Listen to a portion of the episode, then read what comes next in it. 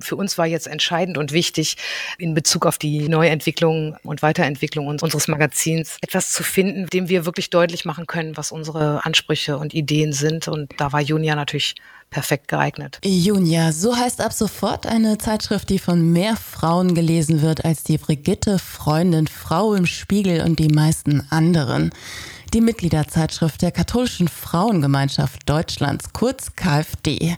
Sie hat knapp eine halbe Million Auflage. Verantwortlich für die auflagenstarke Zeitschrift ist eine waschechte Journalistin aus dem Rhein-Sieg-Kreis.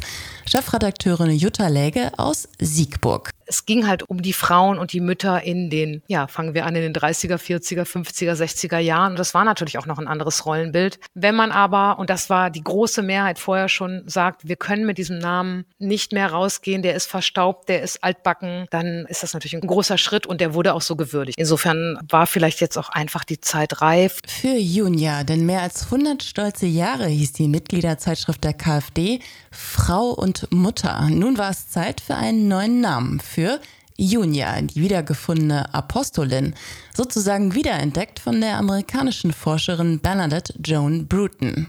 Und sie hat halt herausgefunden, dass in der Bibel immer nur im Römerbrief die Rede war von einem Junias, also mit S hinten. Das heißt, Junia war quasi laut Bibel ein Mann, nämlich Junias. Und sie ist dem Ganzen dann eben weitergefolgt und hat festgestellt, dass eben spätere Kirchenlehrer im Mittelalter Junia zu Junias gemacht haben. Es geht und das hat bis um 2016 gedauert, bis Junia dann wirklich Haltung. in der Einheitsübersetzung um auch den richtigen Platz bekam. Und jetzt auf dem Titel dieser alten neuen Zeitschrift. Alle zwei Monate kommt Junia raus. Die zweite Ausgabe ist in Arbeit. Bunt und stark wie die KfD selbst, so die Siegburgerin Jutta Läge. Frauen, die sich gegenseitig helfen, Frauen, die in Kirche aktiv sind, die für Kirche aktiv sind, eben auch Frauen, die eine Stimme haben wollen. Und immerhin der größte katholische deutsche Frauenverband, der das Gemeinschaftsleben pflegt und der eben aber auch Stimme für die katholischen Frauen oder wenn man noch weitergreifen will, auch für Christinnen sein will.